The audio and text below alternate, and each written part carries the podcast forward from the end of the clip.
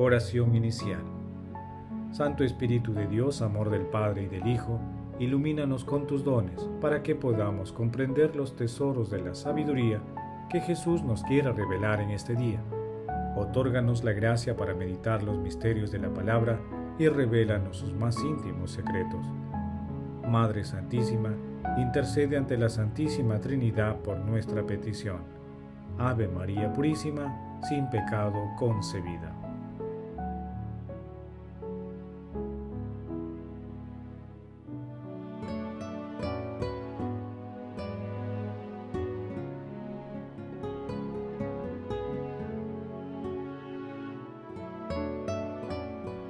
Paso 1. Lectura. Lectura del Santo Evangelio según San Juan capítulo 12 versículos del 20 al 33. En aquel tiempo, entre los que habían venido a celebrar la fiesta de había algunos griegos. Estos acercándose a Felipe, el de Bethsaida de Galilea, le rogaban: Señor, quisiéramos ver a Jesús. Felipe fue a decírselo a Andrés y Andrés y Felipe fueron a decírselo a Jesús. Jesús les contestó, Ha llegado la hora de que sea glorificado el Hijo del Hombre. Les aseguro que si el grano de trigo no cae en tierra y muere, quede infecundo, pero si muere, da mucho fruto. El que se ama a sí mismo pierde, y el que se desprecia a sí mismo en este mundo, se guardará para la vida eterna. El que quiera servirme, que me siga y donde esté yo, allí también estará mi servidor. A quien me sirva, el Padre lo premiará. Ahora mi alma está agitada. ¿Y qué diré? Padre, líbrame de esta hora, pero si por esto he venido, para esta hora. Padre, glorifica tu nombre. Entonces vino una voz del cielo. Lo he glorificado y volveré a glorificarlo. La gente que estaba allí y lo oyó decía que había sido un trueno, otros decían que había hablado un ángel. Jesús tomó la palabra y dijo, Esa voz no ha venido por mí, sino por vosotros. Ahora va a ser juzgado el mundo. Ahora el príncipe de este mundo va a ser echado fuera. Y cuando yo sea elevado sobre la tierra, atraeré a todos hacia mí. Esto lo decía dando a entender de la muerte que iba a morir. Palabra del Señor, gloria a ti Señor Jesús.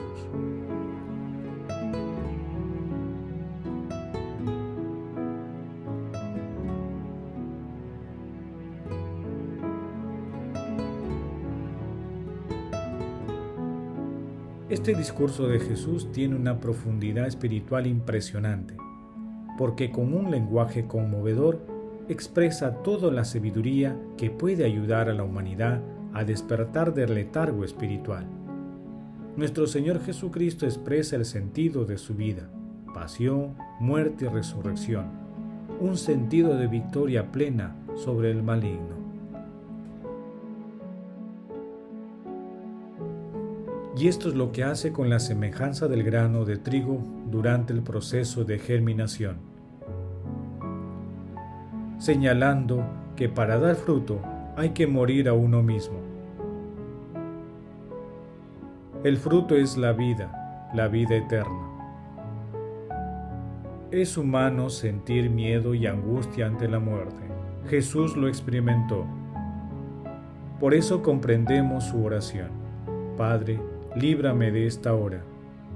Sin embargo, inmediatamente Jesús supera la angustia cuando dice,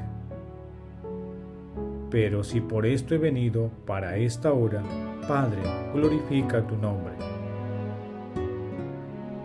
Entonces una voz del cielo, la voz del Padre, confirma y sella la decisión de Jesús. Lo he glorificado y volveré a glorificarlo. Bendito y alabado sea Señor, para ti la gloria, porque todo lo que a ti corresponde, amado Señor.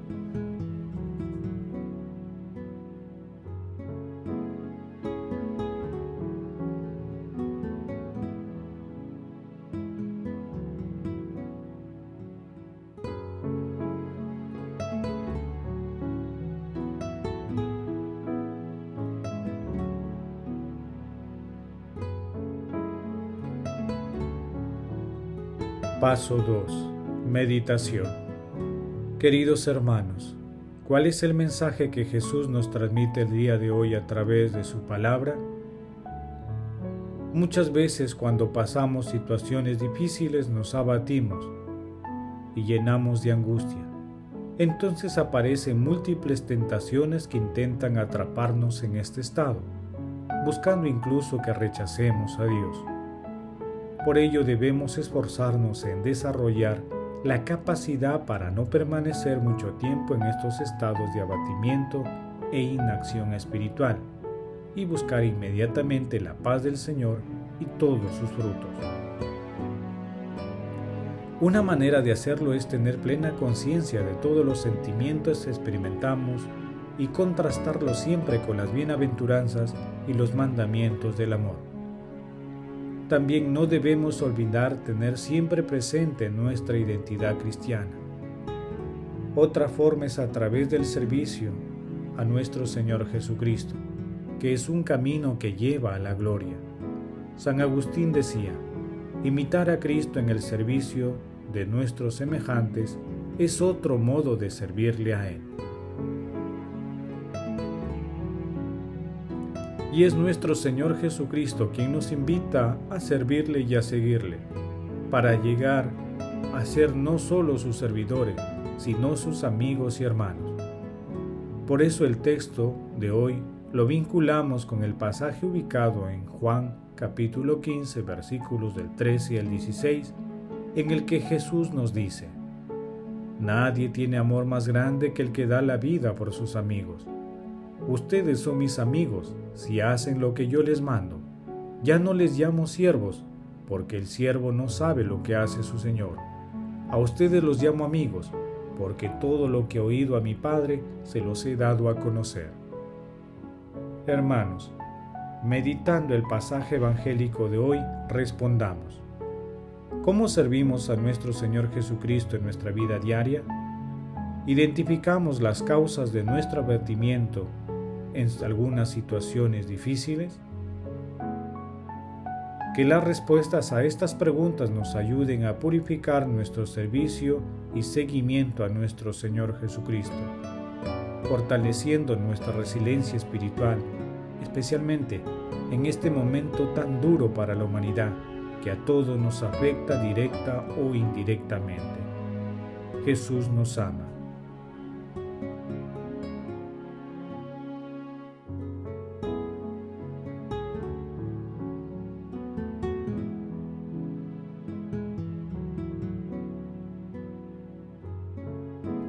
Paso 3. Oración.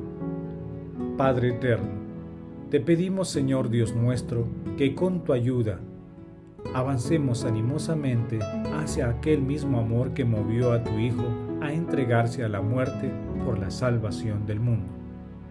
Amado Jesús, te pedimos por el Papa Francisco, por los obispos, sacerdotes, diáconos, consagrados y consagradas, para que a pesar de las fatigas y contrariedades que se presentan en sus ministerios, no desmayen nunca en llevar la palabra a todos los confines de la tierra.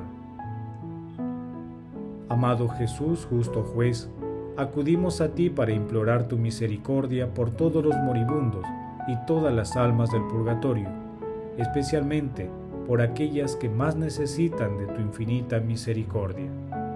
Virgen María, Madre de la Iglesia, ruega por los ministros del Señor. Madre Santísima, Reina de los ángeles, intercede ante la Santísima Trinidad por nuestras peticiones.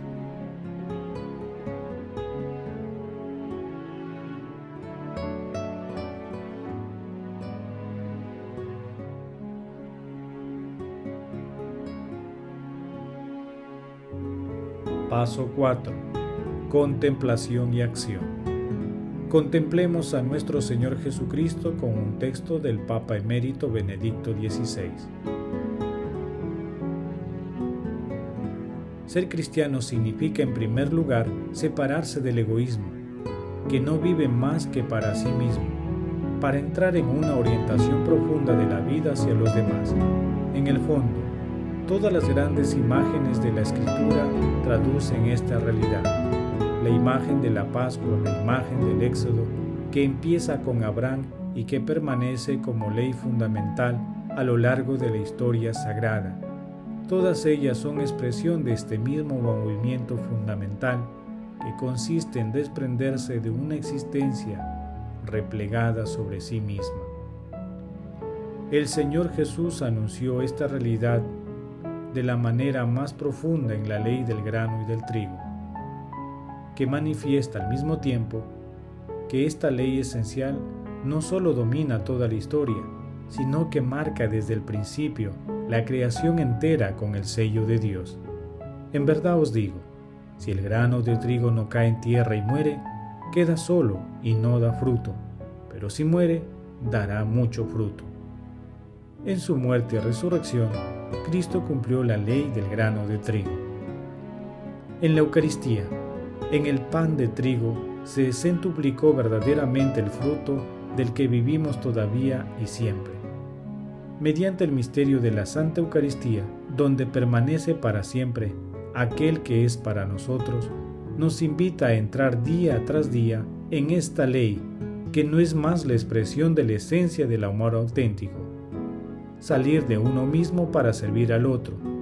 El movimiento fundamental del cristianismo no es, en un término, otra cosa que el simple movimiento del amor por el que participamos en el amor creador de Dios mismo. Queridos hermanos, busquemos cada día la santa presencia del Espíritu Santo para que nos ilumine y conduzca en todas nuestras actividades diarias. Hoy a la luz de la lectura, nos comprometemos a hacer un análisis de las situaciones en las que hemos sentido angustia y abatimiento, con el fin de identificar las causas sobre las que debemos trabajar para mejorar nuestra resiliencia espiritual. Pidamos al Espíritu Santo los dones para este desafío. No confiemos únicamente en nuestras propias fuerzas. Glorifiquemos a Dios con nuestras vidas.